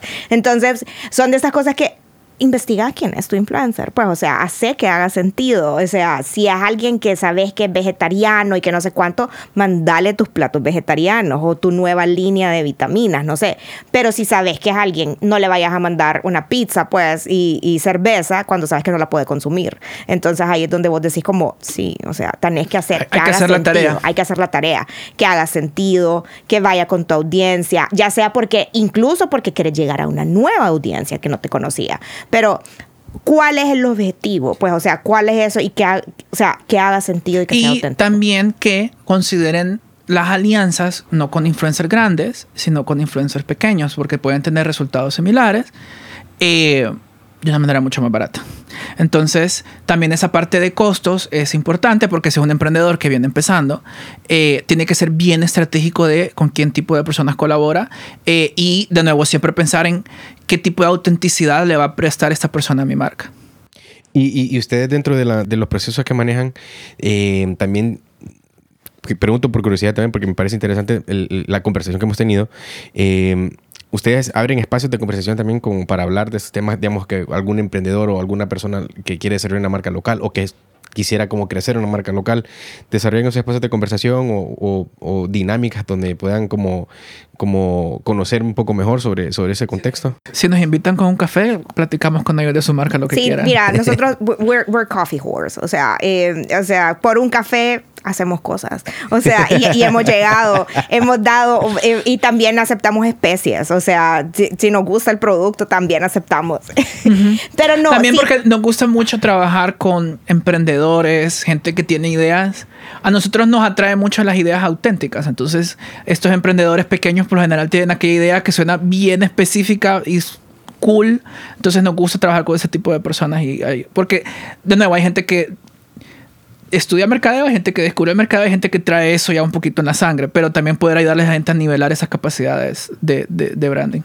Y nos gusta la gente apasionada. Uh -huh. O sea, a, a, eh, de, a, veces ni siquiera tiene que ser cool, pues, pero si vos estás realmente y vos crees que tu pastel es el mejor pastel, porque te lo es una receta que se la sacaste a tu tía. Bueno, de, yo creo en tu voz también. Y aceptamos o, pastel de canje. Ajá, eh, pero igual, o sea, una de nuestras marcas que siempre me parece chistosa, eh, bueno, no chistosa, pues, pero una vez nosotros desarrollamos eh, material publicitario para una empresa súper industrial, pero cuando te digo industrial, estamos hablando de mangueras, tornillos uh -huh. y les desarrollamos una imagen para su para vallas, o sea, que tenía que ver a, que estaba dirigida hacia compradores de maquila, o sea, era algo súper específico.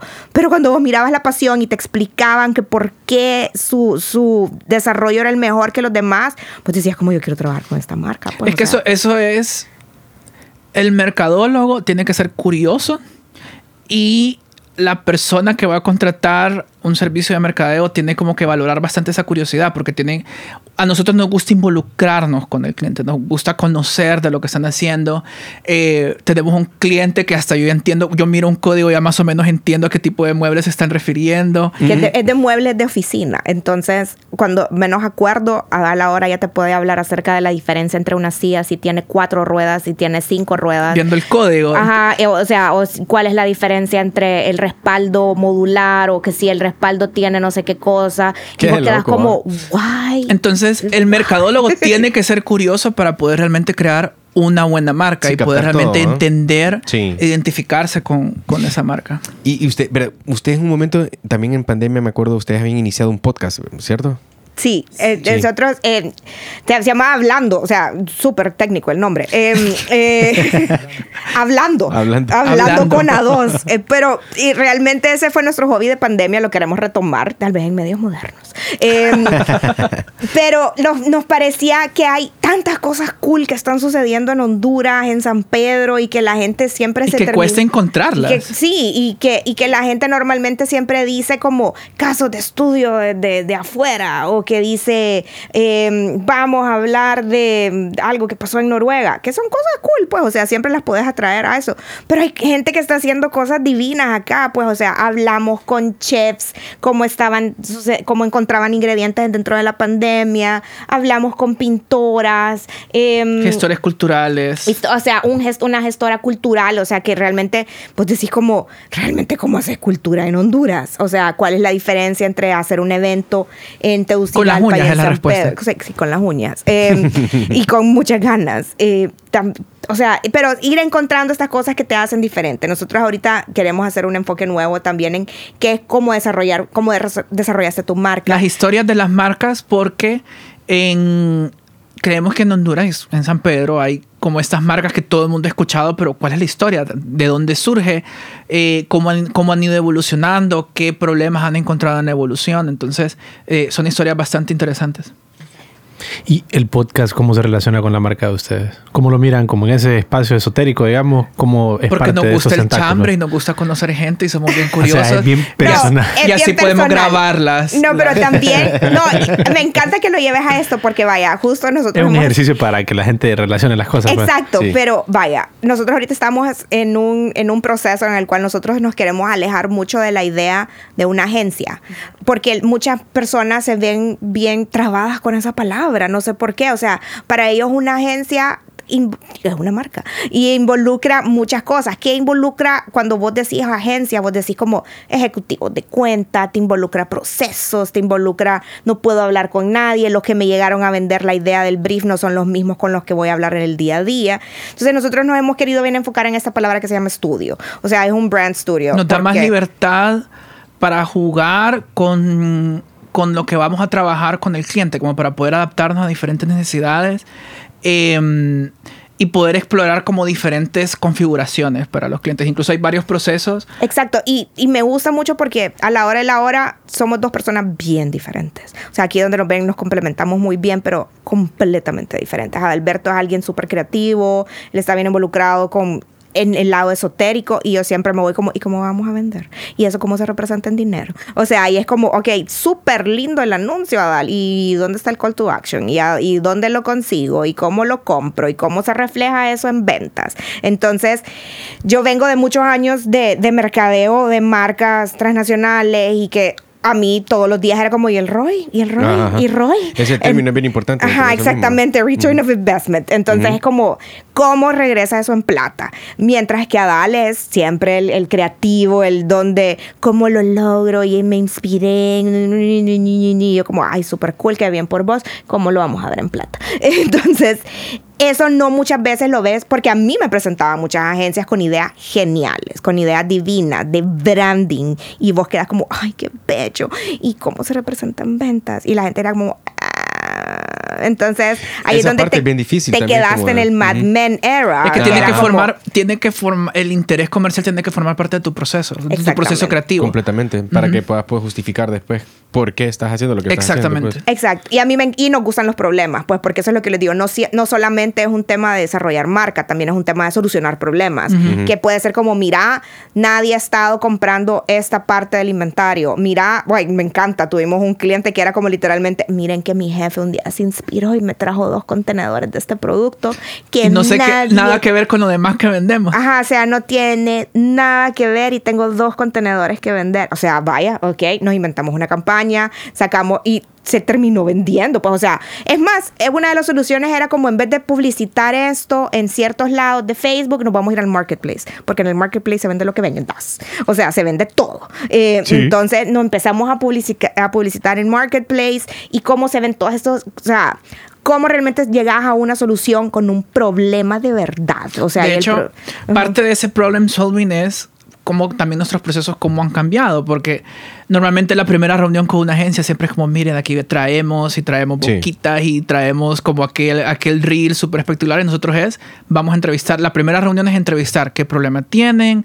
dónde están ahorita, qué quieren lograr, escuchar, escuchar bastante lo que el cliente va a necesitar y después sí crear una solución a la medida de ellos, pero sí también liberarnos de ese, de ese esquema de somos una agencia, nos permite también bastante flexibilidad y bastante, de nuevo, también de branding, eh, nos permite bastante flexibilidad con qué tipo de problemas podemos resolver. ¿Y el podcast? ¿Cómo encaja? No escuché yo esa explicación. Ah, Porque podés estudiar y podés ver, aprender de las marcas. O sea, Ok. podés ver cuál es realmente, eh, cuándo fue que creciste, en qué momento hiciste este cambio, en qué momento te diste cuenta que eras más allá de el juguito, en qué momento El- te diste cuenta, cuál es tu punto Ese de análisis con las inflexión. marcas que pretenden hacer. el Exacto. mejor, caso de, el mejor caso de estudio es, alguien, es un caso que te lo está contando la persona que lo vivió enfrente. Yo creo que el podcast también dentro, de lo- dentro del esquema de, de- de cómo una marca se complementa, es, hoy en día se ha, ha agarrado un- una fuerza súper eh, súper enorme en, en- en temas de, de participación de, de- de contenido, porque es un formato en el cual puedes tener una conversación como este tipo y puedes como sa- sacar conclusiones, sacar ideas, sacar eh, pedacitos de, de- contextos que te sirven aplicados a, a otra, a otra historia que ah, me dio resultado a mí. Y de pronto el podcast te permite como eso que te dio resultado compartirlo, pues, ¿verdad? Exacto, sí, totalmente. Y eh, de nuevo, a nosotros nos gusta aprender y no hay mejor manera que- de actualizarse que eh, estar escuchando qué está haciendo la gente ahora. y Puede que está que- haciendo y, y eso es algo que, que estábamos hablando pues o sea regresando al it's not rocket science pues o sea no hay una sola manera de hacerlo no hay una sola manera de lograrlo no hay un solo canal que te funcionó hay gente que le súper funcionó redes sociales hay otros que no o sea fueron por word of mouth fue alguien más que sí le funcionó el anuncio en el periódico o sea Nosotros, todo- nosotros hay creemos que realmente el experto es el que sabe qué preguntas hacer. No necesariamente el que ya te va a venir con una solución, sino que sabe qué preguntas hacerte para llegar a la solución que va a funcionar específicamente, porque puede ser como que ah, alguien diga, ah, no, la solución es hacer este anuncio súper caro, que vamos a hacer una gira por todo Honduras para hacer tomas, que no sé qué, pero, pero es que no tengo presupuesto. Entonces, ¿qué hago con tu presupuesto? Que agarramos, hacemos una serie de contenido con tu celular y que alguien vaya, o le pedimos a gente que vaya viajando, que hagan como su diario y integramos a la gente, integramos como si fuera como influencer. O sea, siempre escuchar y saber la condición actual de una marca ayuda un montón a poder crear una estrategia que funciona y le funciona específicamente a la marca. No, y la necesidad es la madre de la inventiva. Entonces, Sí, también, también. exacto, sí, ¿y también eso. ¿Cuáles son tus limitaciones reales? Pues porque no todos pueden hacer un anuncio. Pues un anuncio de alta calidad para salir en televisión te cuesta, si es barato, 6 mil dólares. Si es caro, 18. Más. Pero, y ajá, y. y eso es para producirlo y la encima para pautarlo, así que a los precios de ahora. Mm, Entonces, ¿cuánto te puede servir eso? Pues, o sea, pero puedes filmar muy buena producción de 3 mil dólares, pero le vas a dar con todo en redes sociales, pues, o sea, eh, y lo puedes utilizar para tu reel, lo puedes utilizar para redes sociales, lo puedes utilizar para, o sea, para tu tienda, etc. por ahí, por ahí va, por ahí va ya, eh, como para ir como cerrando la conversación y entrando como a, a call to actions que queremos como compartirle la- a la audiencia. Iba, y precisamente mencionabas el Reels, el tema, el tema de esto de, lo- de los pequeños clips en YouTube y así en, en, Insta, en, en- en Instagram, en TikTok. Eh, esto que hemos hablado y con la, con la, con, con la participación de la inteligencia artificial en, en todo este contexto nuevo que también va a dar mucho que hablar en los próximos 3, 4 años porque se mueve bien rápido. Te me fuiste bien largo, yo estoy pensando en un año o dos. Imagínate, Ajá, eh, pues imagínate, es cierto, o sea, es cierto, aquí eh, el tema tiempo y cómo se adapta la tecnología al tiempo es súper rápido y, y- y puede cambiar, sí, en meses, un año.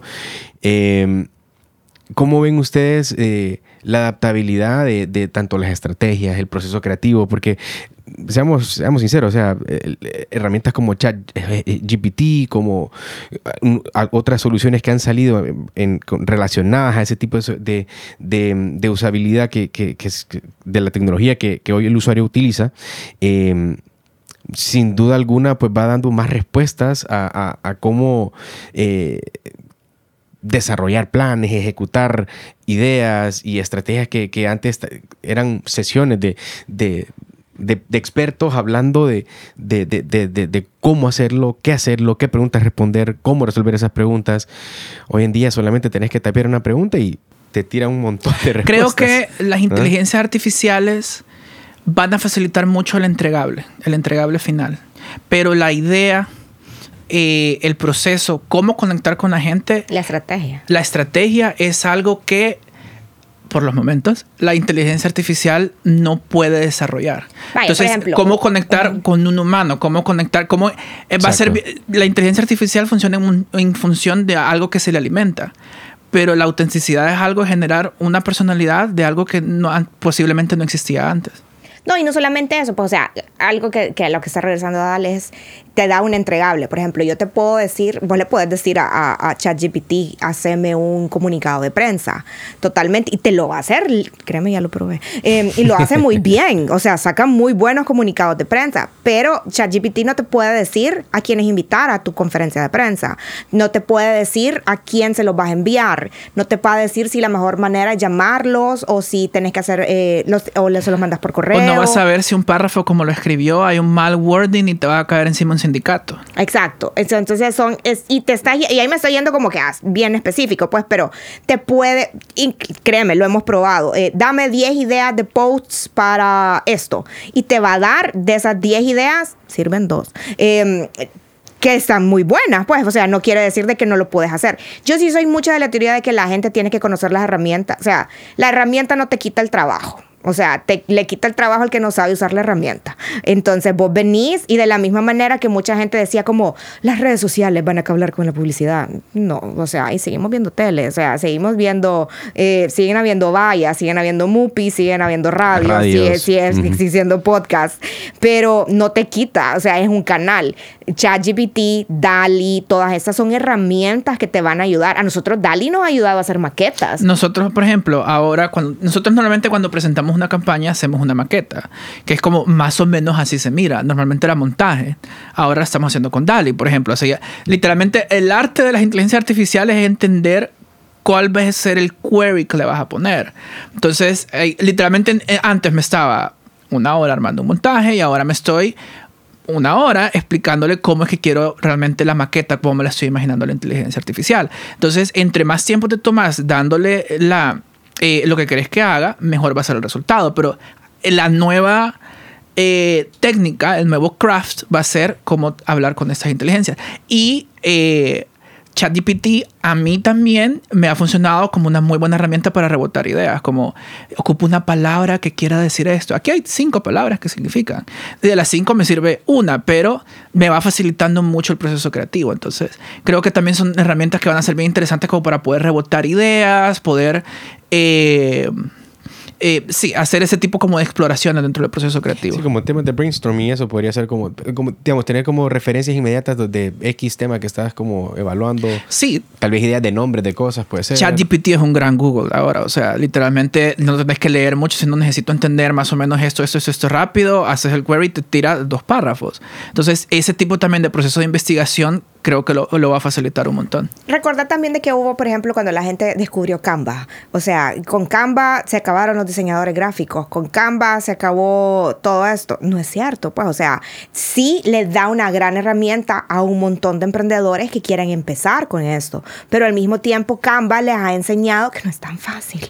Porque Sí. solamente ponerte a dedicar, y te lo digo porque yo tengo ahí un, un blogcito que yo hago con Canva, porque tampoco voy a llegar a utilizar los recursos de la agencia, así es como, haceme un diseñito. Em, sí lo he hecho, pero... pero- Ese silencio que escucharon era yo viéndola, por cierto.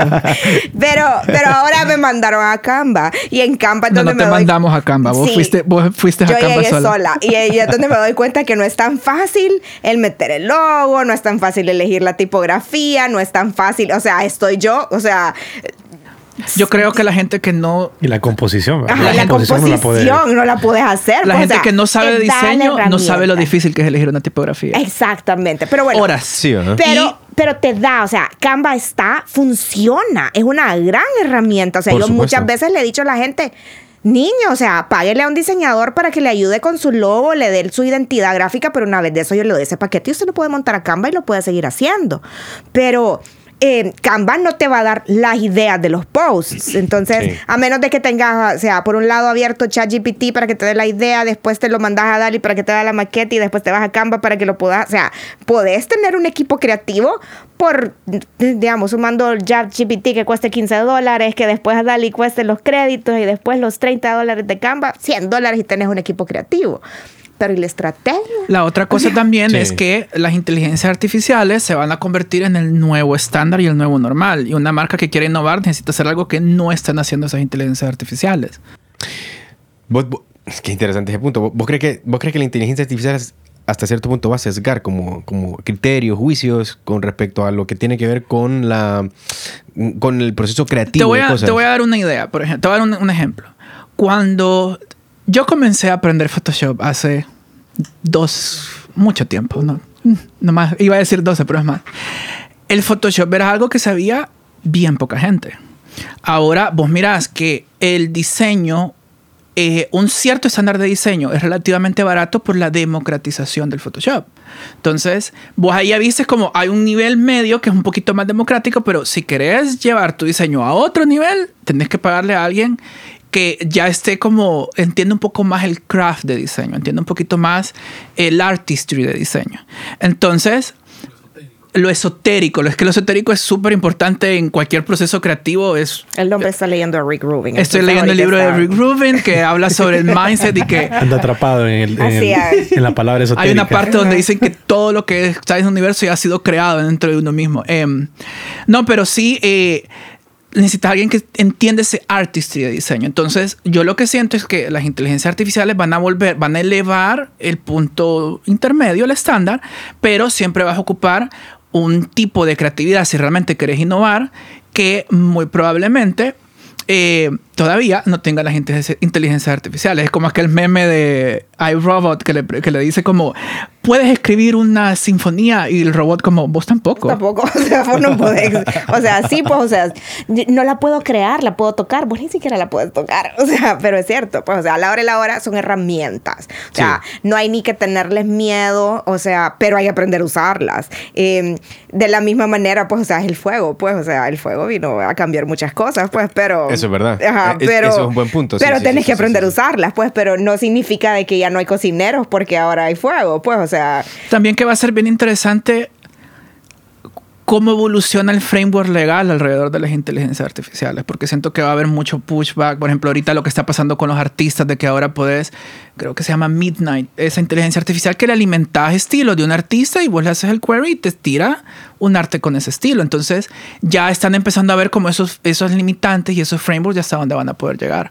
Hay gente que ya está haciendo como, ah, este, pasa tu texto por acá y te identifica en qué porcentaje eh, lo redactó inteligencia artificial. Entonces sí creo que va a cambiar bastante también. Ahorita lo estamos viendo como el boom porque está explotando. Eh, todavía es nuevo, pero creo que van a haber ese tipo como de nivelaciones y esos tipos como de, de, de frameworks, digamos, legales alrededor de las inteligencias. No, y, y, o sea, vos podés ver como, y te generan volumen, o sea, eso es algo también importante, pues, o sea, no, no hay que, que demonizarlas tampoco, pues, o sea, te ayudan a generar sí, volumen. claro, no, definitivamente, definitivamente. Y, y ok, eh, una última pregunta, más que todo, no, no pregunta, sino que más bien... Eh, algún tipo de, de, mensaje de cierre que ustedes quisieran compartir. No mensaje de cierre, pero tal vez algún tipo de, de idea o de, o de invitación a los emprendedores, a, a los mercadólogos, a, al tema de, cómo pues eh, pueden colaborar con ustedes y participar en procesos creativos. O sea, básicamente ustedes ya dieron como la pauta, pues café y listo. Pero, pastel. con, postre, con postre. no, no solo el café, eso es cierto. Solo café. No, pero sí, o sea, eh, hablando de ese, de ese punto, ¿cómo, ¿cómo le gustaría a ustedes como que eh, llevar, la, llevar la batuta a la conversación de las creaciones de marcas? Porque creo que ese es un tema, eh, es bien técnico. creo que si bien es cierto, hay muchas personas que conocen de las marcas, creo que hay pocos estudios que se especializan en eso y, nosotros tenemos, bueno, en este episodio tenemos el privilegio de hablar con, con expertos de la temática y creo que eh, vale la pena como pues eh, impulsar eso y, como que crecer la conversación en ese sentido, pues, ¿verdad? Pueden saber, bueno, sobre nosotros, pueden saber lo que estamos haciendo en nuestras redes. Somos A2, A de Águila 2 en número, Brand Studio en las redes, nos pueden buscar y pueden ver qué estamos haciendo. Si tienen alguna idea de algo que quieran hacer, escríbanos. Y eh, si nos quieren contactar, puede ser por ahí o si no en nuestro website, a2brandstudio.com. Exacto. Y al mismo tiempo, em, no piensen que, que, solamente son marcas grandes, o sea, porque sí, nosotros hemos trabajado y eso es algo de lo que me altamente enorgullece de que normalmente la marca que empieza con nosotros se queda, pues o sea, hemos tenido bien pocos divorcios em, y incluso, y como siempre, siempre regresan. Entonces, em, pero tenemos marcas grandes, tenemos marcas regionales como Carrión, que es una de nuestras marcas emblema y que amamos. Em, pero también tenemos marcas súper pequeñas que han empezado con literalmente con, con, una idea y que han llegado, hemos tenido, hemos apoyado emprendedores durante pandemia, estuvimos hablando, estuvimos dando bastantes como asesorías. Asesorías en las cuales era como, mire, véngase, literalmente platicamos, vemos cómo le podemos ayudar, lo podemos orientar. O sea, realmente yo sí es algo que nos apasiona. O sea, esto no es de, no es nada más, sí, obviamente, aquí está la comercial, si hacemos dinero. Eh, o sea, hay un rol o sea, hay un rol, créeme. O sea, si no, el muchacho no come y mi hijo tiene que ir a la escuela. Entonces, eh, pero al mismo tiempo nos gusta, nos apasiona. A mí me encanta conocer ideas, me encanta ver qué es lo que está haciendo la gente y, y, verles esa lucecita en el fondo, porque yo a veces les digo, pues, o sea, a mí un rótulo no me va a cambiar la vida, pero a alguien más sí le puede cambiar la vida. A mí no me va a hacer nada decirle como, mire, linkeemos aquí su Instagram a su Facebook para que usted lo pueda postear al mismo tiempo y le voy a enseñar dos herramientas súper sencillas. A mí me va a quitar 45 minutos de mi día. Me A esta persona le va a dar venta. Que te- que la- ah, tenía una, una persona que literalmente me conoce y dice, "Es- llevo dos meses queriendo hacer esto en Instagram y no puedo, que no sé qué. Y yo como, ta, ta, ta, ya está. Ya está, o sea, y no le costó Rápido, nada. O sea, Sí. ah, vaya, un ejemplo, y ese fue full pro bono y lo ponemos como, como ejemplo, Olimpiadas Especiales. O sea, ¿les recuperaste su... Sí, se hizo una, mm, digamos, una asesoría porque habían perdido por un tema de hackeo acceso a sus, a sus redes sociales. Entonces, Pero te llamo. Olimpiadas Especiales, no le vas a hacer el... O sea, no, ni el café cobramos. O sea, ¿Qué cosa, no, no cualquier- cobre café. no, no cobras. No, hey, No, no. Olimpiadas Especiales no deben café. No, no cobre café. Pero, pero eso es a lo que me refiero, pues, o sea, eh, no nos cuesta, pues, o sea, eso es algo que nosotros hacemos todo el día. No te voy a diseñar un logo de gratis. Pero, o sea, si, si me gusta la idea, eh, vaya, te voy a morir de la risa. Llevo, llevo como un mes persiguiendo a una tienda de decoración que es un emprendedor y voy a conseguir esa cuenta. Pero no es necesariamente porque, me, o sea, ni siquiera es por lo mucho que vamos a ganar, sino porque le veo un potencial a esta tienda. Me encanta esta tienda. Se llama Belgravia, por favor. Vayan a visitarla. Eh, tiene el mejor hummus de San Pedro. Eh, pero lo que yo te digo es como, le miro tanto potencial y yo miro sus redes y yo como, cada vez que voy termino gastando un dineral, no porque sea cara, sino porque me gustan las cosas. Yo digo como, yo quiero que la gente conozca más de esto. O sea, quiero verlo que le vaya bien. Ese hombre me ha dado un servicio espectacular cada vez que yo voy, me ha decorado cosas súper baratas y yo digo como, la gente tiene que saber de esto. Sí, Y obviamente yo también quiero ganar algo que me pague para, para pagar el aire de la, de la oficina, pero I want to, o sea, me gusta. O sea, Nosotros no, estamos en una posición como para las marcas que nos llaman la atención, ideas que nos llaman la atención, poderles ayudar como a, a crecer y a Eso tener dice el plataforma. creativo, la que paga la cuenta. Yo sí, sí me interesan todas las marcas. Pero sí, pues. pero el punto es que queremos trabajar con gente que nos emocione, que yo vaya alegre a la reunión, que, que o sea, no hemos tenido suerte. Llevamos cinco años en esto, en este experimento. Sobrevivimos pandemia. eh, Sí, fue, me imagino fue bien duro en ese momento, pero, pero o a- sea, a pesar de... o sea, dejamos ir nuestra oficina, nuestra primera oficina la dejamos ir en pandemia, eh, quedamos prácticamente nosotros dos, ahorita ya hemos crecido en personal. Qué bueno. Eh, pero, pero eso te digo, pues, pero sí, sí algo que yo siempre digo es como, si no me emociona. ¿para qué voy a, o sea, créeme, me pueden pagar mejor por lo que estoy haciendo vendiendo churritos para una marca, para una distribuidora X, pues, pero, pero no lo voy a disfrutar. O sea, sí, eh, a dar con que podamos pagar los sueldos y pagar el aire, porque el aire sí es necesario en San Pedro. Sí, Em, súper, súper caliente aquí en San Pedro. Exactamente, mientras podamos hacer eso, queremos trabajar con marcas que nos gustan y que nos caen bien. Hasta el momento no tenemos ningún cliente con el cual me duela ir a reunión. Eh, No, no tenemos ningún cliente que nos duele la reunión. Exactamente, entonces eso Y- y para mí es un logro. es- es un- es- eh, los dos van en, en conjunto a las reuniones. No siempre, no siempre. Yo soy un poco más flotante, digamos. eh, pero Sí. Adal, Adal se encarga del día a día en todo lo que tenga que ver con creatividad. Yo me encargo más como de la parte comercial y de, y de siempre tratar de aterrizar. Siempre estoy bien involucrada con el tema de estrategia. Pero tenemos también un equipo, ya tenemos ya más diseñadores. Tenemos una, una Senial que se encarga de, de TikTok y todo y que nos, manti- que nos obliga a mantenernos al día. Eh, y Eso que- es importante, la verdad. En, en- en- en un equipo y en un proceso creativo de una marca es importante tener personas que también sean mucho más fácil de, de- más flexibles para poder utilizar esos medios. No, y diferentes puntos Sí. de vista, pues porque yo, te lo juro, yo hay días me pongo mi zapato de mamá, me pongo mi zapato de señora, eh, de señora joven. Eh, Adal, pues, eh, de, de su comunidad, de, de, de ver toda esta, de, de todo más creativo, eh, más edgy, esotérico. esotérico. Eh, tenemos a, a- a- la Senial, eh, que nuestra bebé de 19, o sea, literalmente nació cuando yo me estaba graduando de la universidad, por favor. Eh, entonces, eh, ella nos mantiene al día con, con qué es lo que está sucediendo. Edita como, o sea, lo que esta niña edita con un app, yo no lo haría jamás en un, ni con laptop, pues, o sea. Y de nuevo, mercadeo, mercadólogo, alguien que va a trabajar una marca, mantenerse actualizado es de lo más importante y de lo más difícil también. Ok, perfecto. Pues no, de, de nuestro lado, la verdad que también bastante eh, interesados también en, continuar la conversación con ustedes por, por, lo que hemos iniciado. Pues, ¿verdad? Este, este episodio se dio precisamente por, por el acercamiento que tuvimos y, y, pues vemos que hay muchas cosas que podemos, creo que en el espacio en el que estamos nosotros, que es podcast, que eso es lo que llevamos un tiempo desarrollando y con, digamos, con una asesoría que pueda, pues, eh, dar un, un, valor de crecimiento para, para, lo que andamos buscando ambos, ¿verdad? En, en diferentes... Eh, en diferentes objetivos, creo que eh, podría ser interesante como ver cómo eh, crecemos esta, esta comunidad, esta conversación, este, este, este, estas conversaciones que son conversaciones nicho, pero que eventualmente se convierten en conversaciones enormes para, de enorme valor para la, la, el nicho que te sigue, la audiencia que te uh -huh. sigue. Así que de mi lado, pues agradecerles ese, ese, ese tiempo y esta, esta conversación bastante buena. Y, y bueno. No, gracias a ustedes por el espacio. Gracias.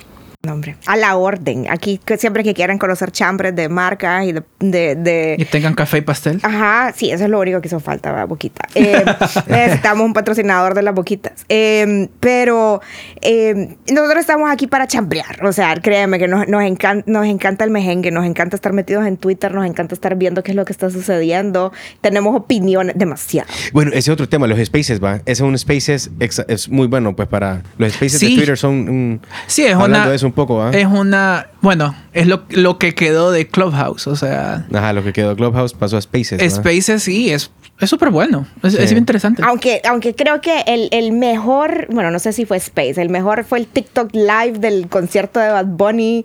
El TikTok Live. ¿Cómo se llamaba la niña? No me acuerdo. Pero, pero se hizo famosa. O sea, ese, yo sé que ¿De usted. Cuál, ¿De la que bailaba o que no bailaba? No, no, no. no, no, no. En, o sea... en, en, mientras está sucediendo el concierto de, de Bad Bunny, hay una chava que hizo live todo el concierto. O sea, literalmente todo el concierto tuvo su teléfono. Entonces, literalmente en Twitter la conversación era, aquí está el link, gracias a tal chava, alguien cómprale una batería, alguien póngale saldo, alguien haga eso. La chava se volvió famosa.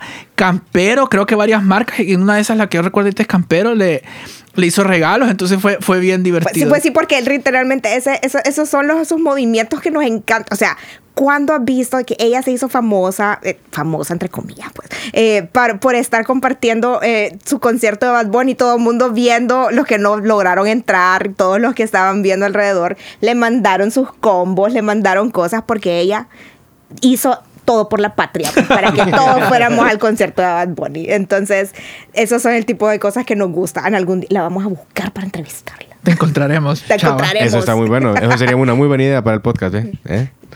No, pues bueno, muchísimas gracias. Y bueno, esto ha sido una edición más de Fundamentos Podcast eh, de Medios Modernos. La edición, mezcla y música de este programa están a cargo de Víctor Humansor y Rodil Rivera.